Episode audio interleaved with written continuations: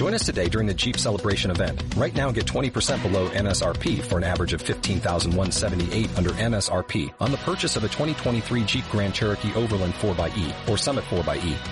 Not compatible with lease offers or with any other consumer incentive offers. 15,178 average based on 20% below average MSRP from all 2023 Grand Cherokee Overland 4xE and Summit 4xE models in dealer stock. Residency restrictions apply. Take retail delivery from dealer stock by 4-1. Jeep is a registered trademark.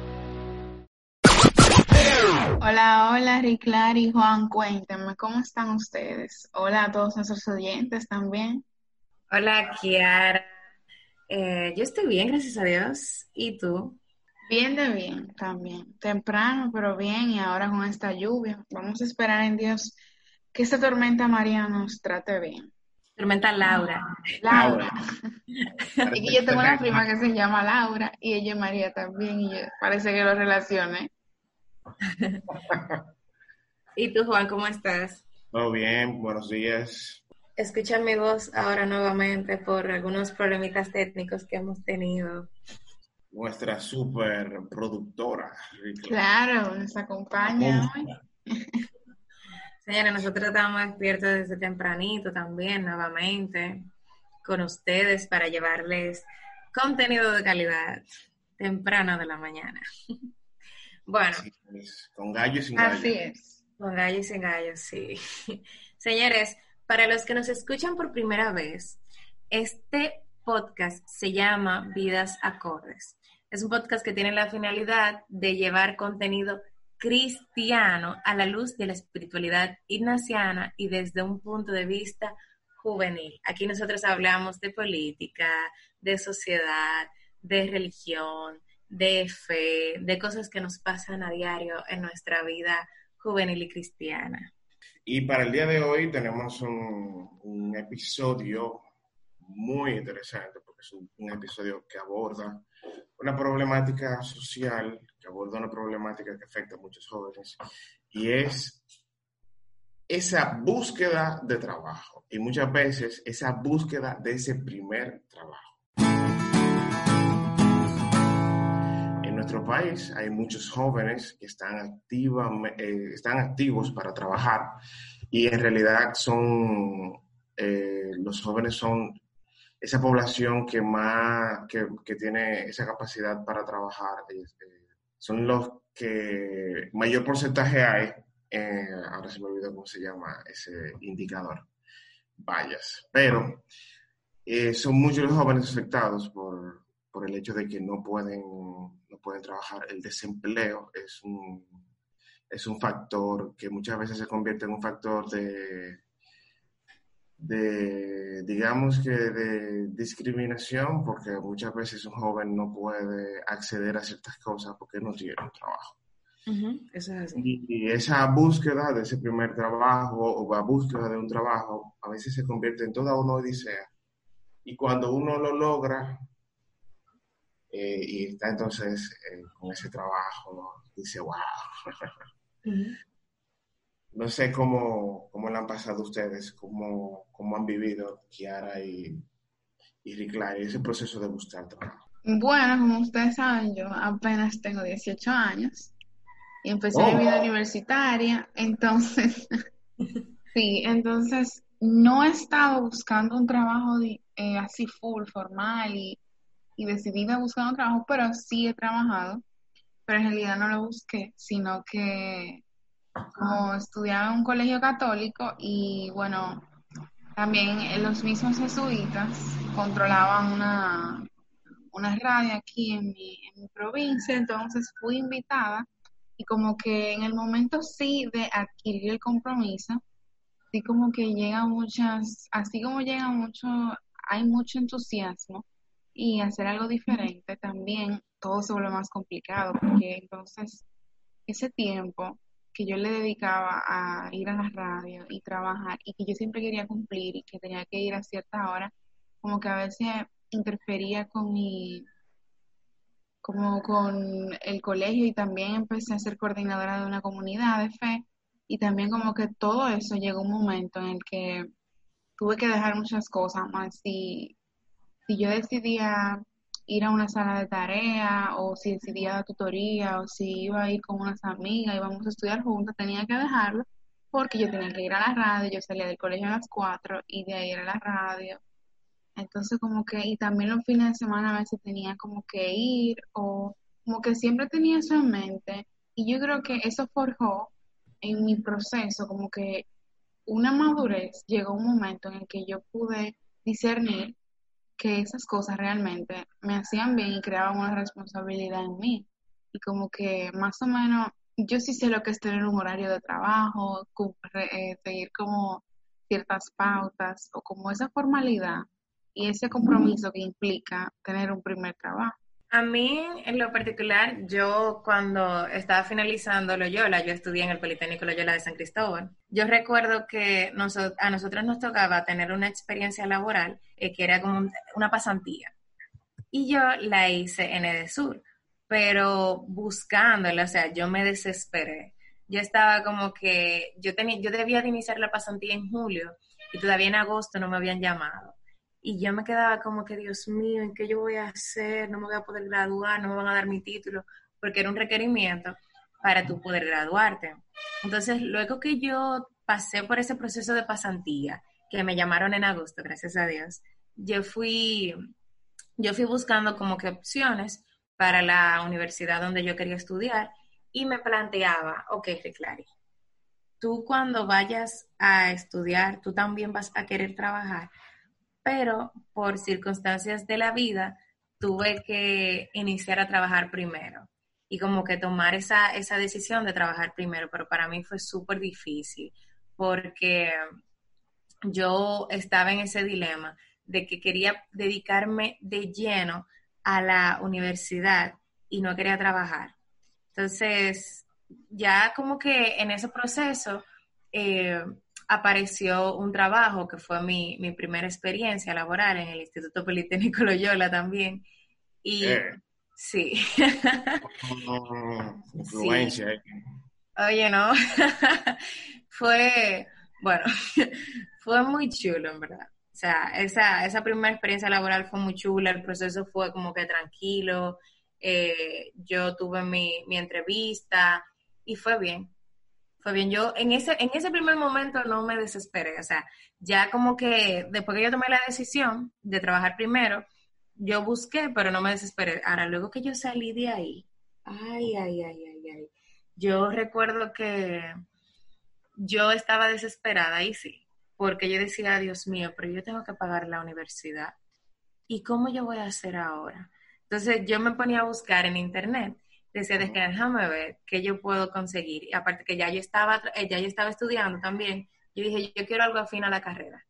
Pero ahora, en ese momento era difícil. Yo dije, ok, me piden cinco años de, de experiencia y que tengo que tener maestría, así. Y yo lo que tenía era, óyeme, ¿qué tiempo yo tenía estudiando? Un año y algo. Y yo dije, dime, ¿qué yo voy a hacer? ¿Qué yo voy a hacer? ¿Y a ti, Juan? Bueno, yo también soy egresado de un Politécnico. No de Loyola, porque parece que aquí tienen preferencia con eso. Politécnicos al poder. bueno, yo soy egresado de uno de los politécnicos más antiguos de acá, de, de República Dominicana, que es el Liceo Politécnico Víctor Estrella Liz, la Perito. Entonces, es un politécnico que prepara en el área financiera antes de que la carrera de contabilidad se creara en la UAS, en la Universidad Autónoma de Santo Domingo, los chicos pasaban por un proceso, de, un proceso técnico y por eso se llamaban peritos contadores. Luego se le fueron agregando carreras técnicas y una de esas carreras técnicas fue la de administración tributaria, que es de ahí que soy, de, de esa carrera que soy egresado. Cuando yo estaba en octavo, yo le dije a mi, a mi mamá que yo quería estar en un politécnico, porque quería después de salir de bachillerato trabajar y estudiar.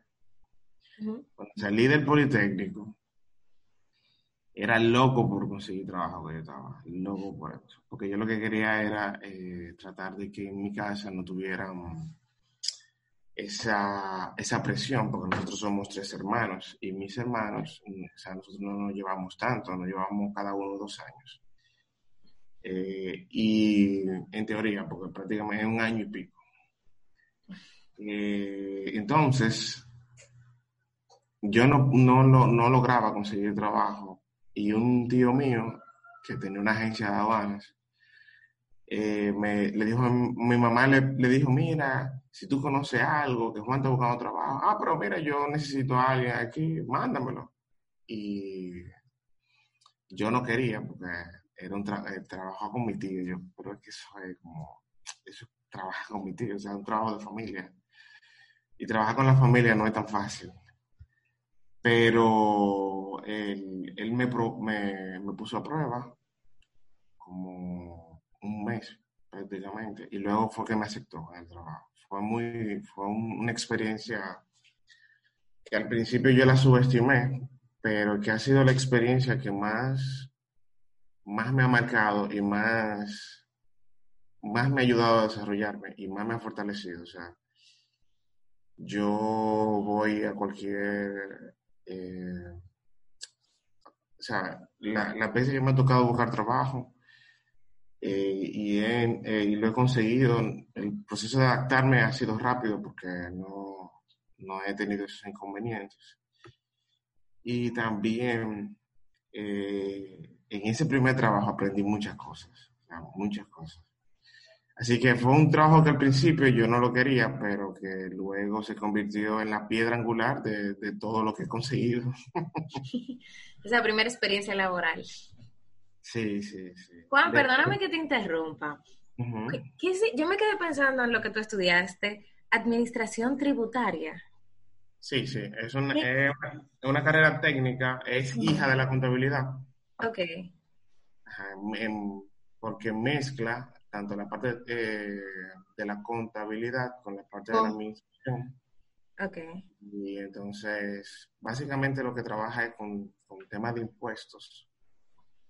Que acá en el país, eh, cuando yo entré en la carrera, era una necesidad que había de personas que trabajaran con temas de impuestos.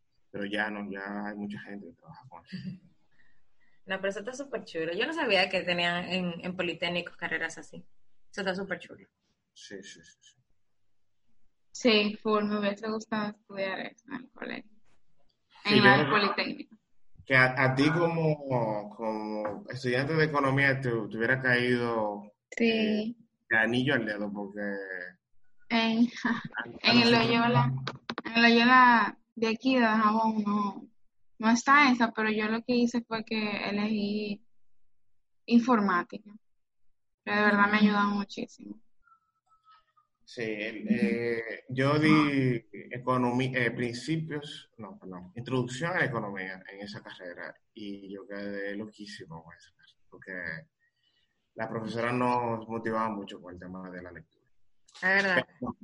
Yo, mira, yo cuando di economía en la universidad, todavía me falta dar nociones de comercio, que eso también tiene economía y otra cosa. Y yo dije, ay, no, no, no, no, no, no. Ay, a mí me encanta. Y déjeme que economía no solamente di que con números así, pero ay, no, no, no. No, para nada. Yo dije, efectivamente, esta no es mi carrera. Miren, y los sentimientos que acompañaron los procesos de búsqueda de trabajo. Ya Kiara nos habló un poco, eh, perdón, Kiara no, Rick sobre esos sentimientos, pero ustedes saben, no sé si, si, han, si les ha pasado, porque luego de que uno consigue un primer trabajo y vuelve a salir al mercado de, trabajo, el, el, proceso es como extraño, o sea, hay como una especie de me quiero y este no me gusta. No sé si... Sí, a mí en lo personal, eh, en esos sentimientos de desesperación, luego que llegó la calma, eh, yo tuve una experiencia en que mis sentimientos estaban así.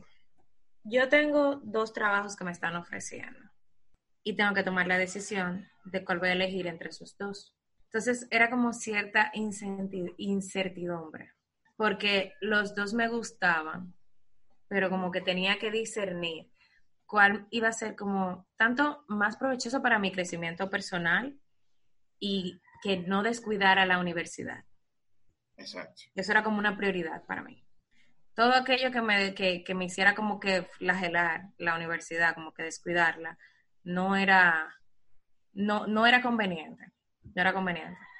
Eh, también tuve un tiempo en que eh, tuve como que un trabajo que no me convenía, pero que yo tenía que tomar esa decisión porque necesitaba trabajarla. O sea, necesitaba trabajar, necesitaba producir dinero. Entonces, saben que después que tú comienzas a producir, como que estás pidiéndole a mami a papi, no, no, no es tan bonito. Pero sí, esos fueron como los sentimientos que yo tuve, como que desesperación, e incertidumbre.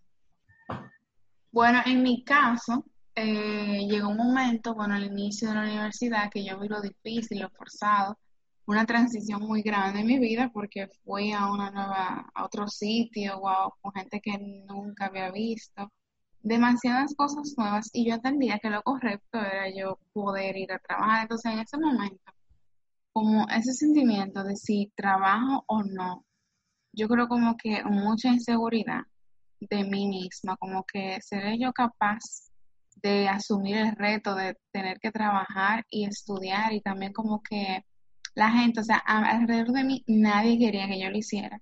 Siempre la gente te dice como tú le vas a tomar amor al dinero, vas a dejar de estudiar o no le vas a dedicar todo el tiempo que mereces en la universidad.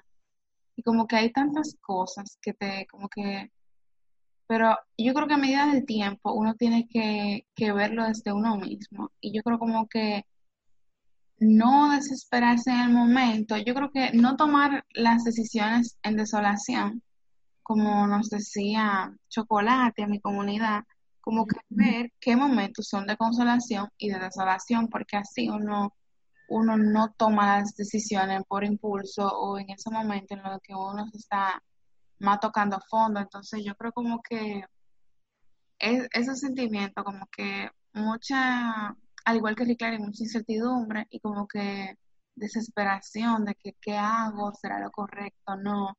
Y uno se pone a, crear el currículum, a, a, ver qué cosas diría y cosas así, como que uno se hace unas ideas en su cabeza que al final del día no son tan fáciles y que también hay muchísima gente que quiere trabajar y quiere buscar cosas y que uno apuesta y a veces se lanza muy alto.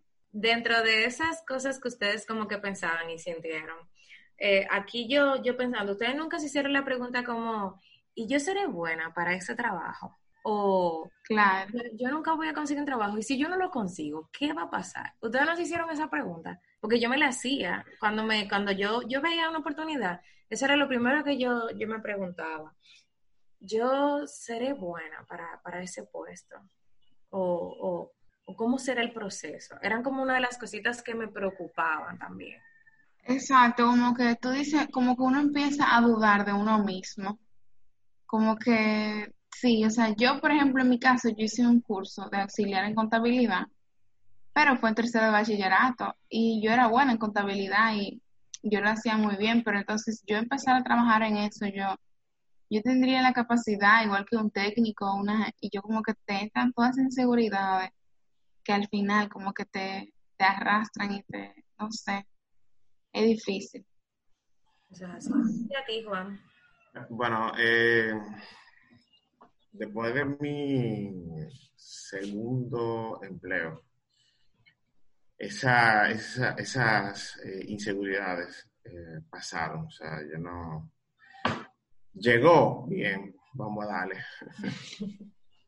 sí, porque es que cuando uno duda de, sus capacidades, la probabilidad de, ser exitoso en el trabajo son eh, menores.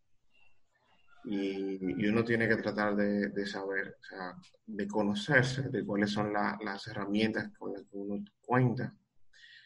Eh, también eh, siempre estar activo, o sea, no dejarse, no dejarse eh, oxidar, como se dice en el argot popular.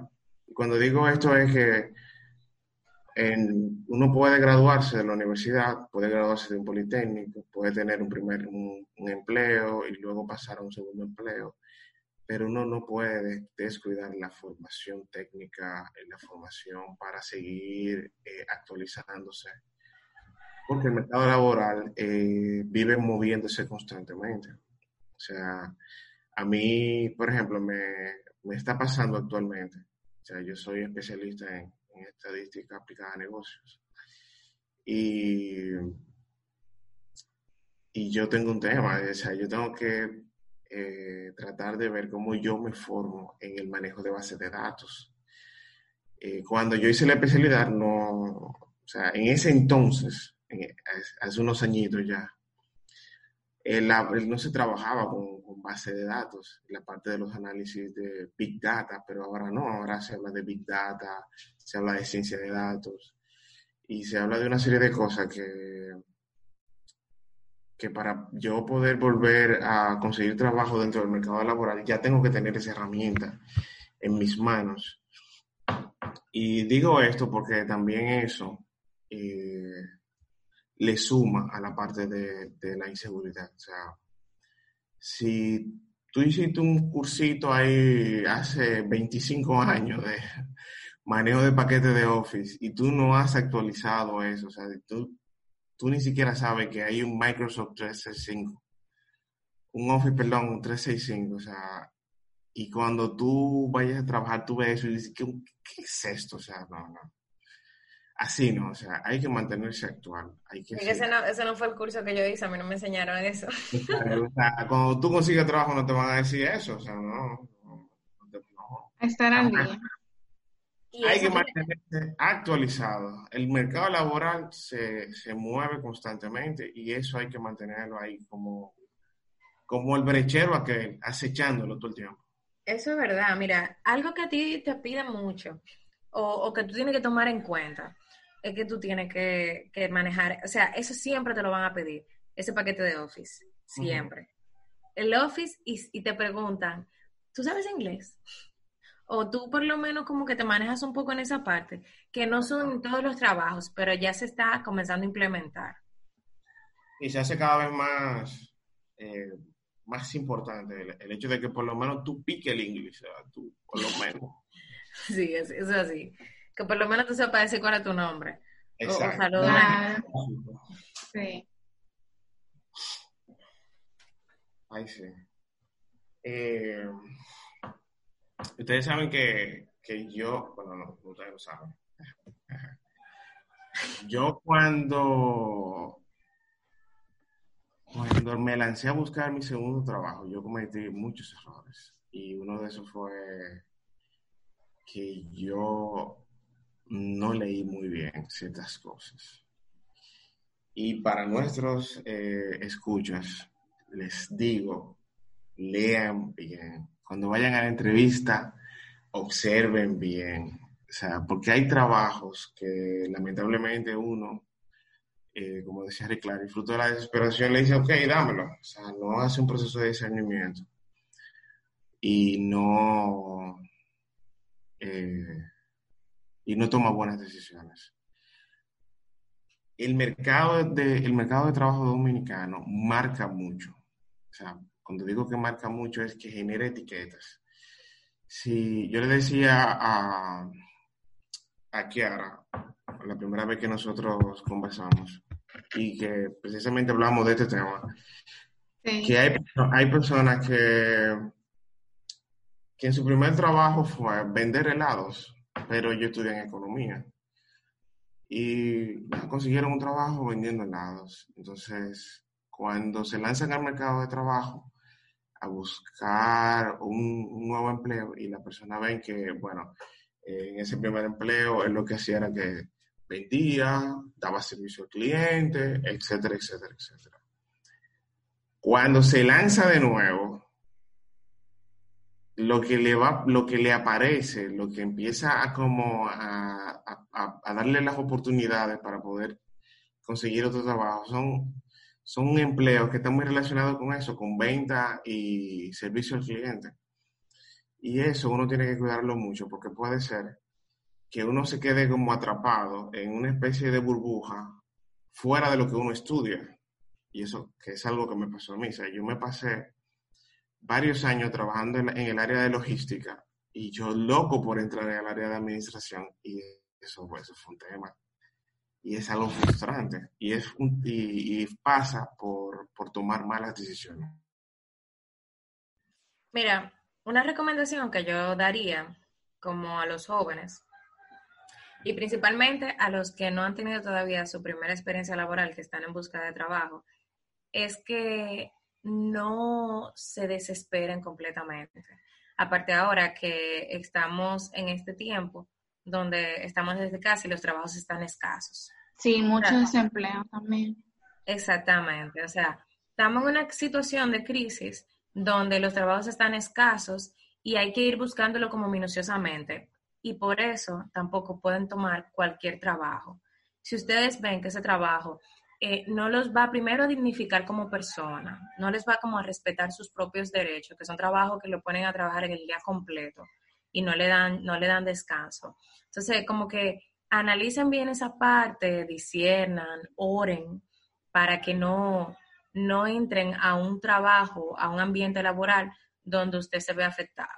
Otra cosa también, y es para las personas que no son tan jóvenes que nos escuchan, que abran como que esas oportunidades para las, para las nuevas personas, o para, no, para los nuevos jóvenes que no han tenido experiencias laborales. Y también que creen programas de pasantías donde el joven pueda tener esa primera experiencia laboral y que no sea como tan eh, frustrante, que pueda como que ver cómo se mueve todo, eh, cómo se manejan eh, en el ámbito del trabajo y esas cosas. Y sobre todo que se hagan sus cursos de Excel, de Excel, PowerPoint, el programa completo de Office, que estudien idiomas. Y yo recomendaría que no solamente sea el inglés, que, que como que vayan abriendo más sus, sus horizontes, porque eso también abre el, el mercado laboral. Así mismo, como buscar eh, qué diplomado, qué curso en línea puedo hacer ahora que se están, ahora que hay muchísimos disponibles. Siempre como ir con el MATS, ver qué más yo puedo agregarle a mi currículum y que vaya conmigo y que me haga bien, porque no simplemente es poner esos requisitos ahí o poner cosas ahí. Sí, y que preparen un buen currículum vitae. Bueno, yo creo que, que ya podemos ir concluyendo este episodio de hoy. Así que muchas gracias a las personas que, que nos escucharon, que estuvieron al tanto de nosotros en estos minutos que pasamos. Así que en estos momentos vamos a pasar a nuestra pastillita de fe, nuestros tres minutos de formación.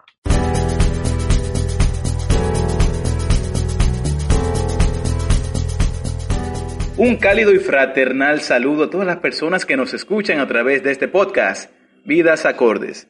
En esta ocasión les acompaña Eduardo Acevedo, filósofo jesuita. Como ya bien saben, en los últimos minutos de cada podcast, un jesuita les estará acompañando para compartir algunas reflexiones ignacianas. En la pastillita de fe del día de hoy, daremos una mirada al mundo del trabajo desde la espiritualidad ignaciana, todo con el propósito de llevar una vida acorde con Jesús. Para cualquier joven, el mundo laboral representa un espacio de sueños, de esperanzas, de ilusiones, pero también en el otro lado puede representar incertidumbre, desesperación y hasta desilusión. Todo joven quisiera encontrar un trabajo de acorde con sus expectativas y que no se tarde mucho tiempo en llegar. Sin embargo, este no siempre es el caso. En muchas ocasiones, la desocupación juvenil se prolonga más de lo deseado, pues no es extraño encontrar dificultades para conseguir un trabajo. En otras ocasiones, el trabajo que se consigue no se corresponde con el trabajo ideal que hemos deseado. ¿Qué intuiciones ignacianas pueden arrojar luz a esta disyuntiva? En primer lugar, cuando la desesperación embarga nuestro ser ante el desempleo, nos puede ayudar una frase que se ha atribuido a San Ignacio de Loyola. Ora como si todo dependiera de Dios y obra como si todo dependiera de ti. En cualquier meta que nos propongamos, es importantísimo hacer partícipe a Dios de esos deseos profundos de nuestro corazón. Sin embargo, aunque la oración es vital, esencial e indispensable, tenemos que obrar y poner los medios para conseguir aquello que deseamos. Bien decía San Benito, ora y trabaja. Confiemos en Dios y en su providencia, pero también esforcémonos nosotros con diligencia. En un segundo lugar, en ocasiones el trabajo que se logra conseguir no representa el trabajo ideal que deseamos, ya sea a nivel económico, geográfico, relacional, de oficio, de tiempo, etc. Sin embargo, a veces la necesidad se impone y, en lo que aparece otra opción laboral, se tiene que tomar un puesto de trabajo no ideal. ¿Qué hacer en estos casos? En los ejercicios espirituales, San Ignacio de Loyola propone algunas ayudas que sirven para orientarnos en el proceso de toma de decisiones. La última orientación que ofrece San Ignacio, según sus palabras, es una guía para enmendar y reformar la propia vida y estado. En este apartado, aunque San Ignacio habla sobre aquellas decisiones que no se pueden cambiar, como la vida matrimonial o la vida sacerdotal, estas intuiciones son útiles para la vida laboral. San Ignacio menciona que aprovecha mucho poner su vida y estado para gloria y alabanza de nuestro Señor. Es decir, cuando no se puede hacer un cambio inmediato en alguna decisión, San Ignacio nos propone un cambio de actitud, disponer nuestra vida, nuestras energías, nuestros esfuerzos para tratar de honrar a Dios en la situación que nos ha tocado vivir. En definitiva, cuando un puesto de trabajo, por el momento, no represente nuestros gustos y preferencias, podemos ser reflejo de la ternura, de la solidaridad del amor de Jesús. Como nos indica San Pablo, donde quiera que estemos, somos el buen olor de Cristo. Muchas gracias por acompañarnos en este espacio. No te pierdas el próximo podcast. En todo, amar y servir.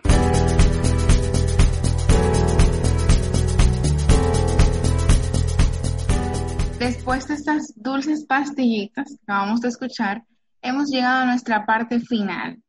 Recuerda que puedes mandarnos todos los interrogantes que tengas, comentarios, dudas, aportes a nuestro correo electrónico vidasacordes.gmail.com y no te olvides de seguirnos en nuestras redes sociales, claro, Instagram como Vidas Acordes y suscribirte a nuestro canal de Spotify, Spreaker, Apple Podcasts y iBooks. Em, y estuvieron con ustedes. Y Clarín Mariñez. Juan Pascual. Y Kiara Guzmán se despiden hasta el próximo episodio. Muchísimas gracias por acompañarnos. Bye. Gracias.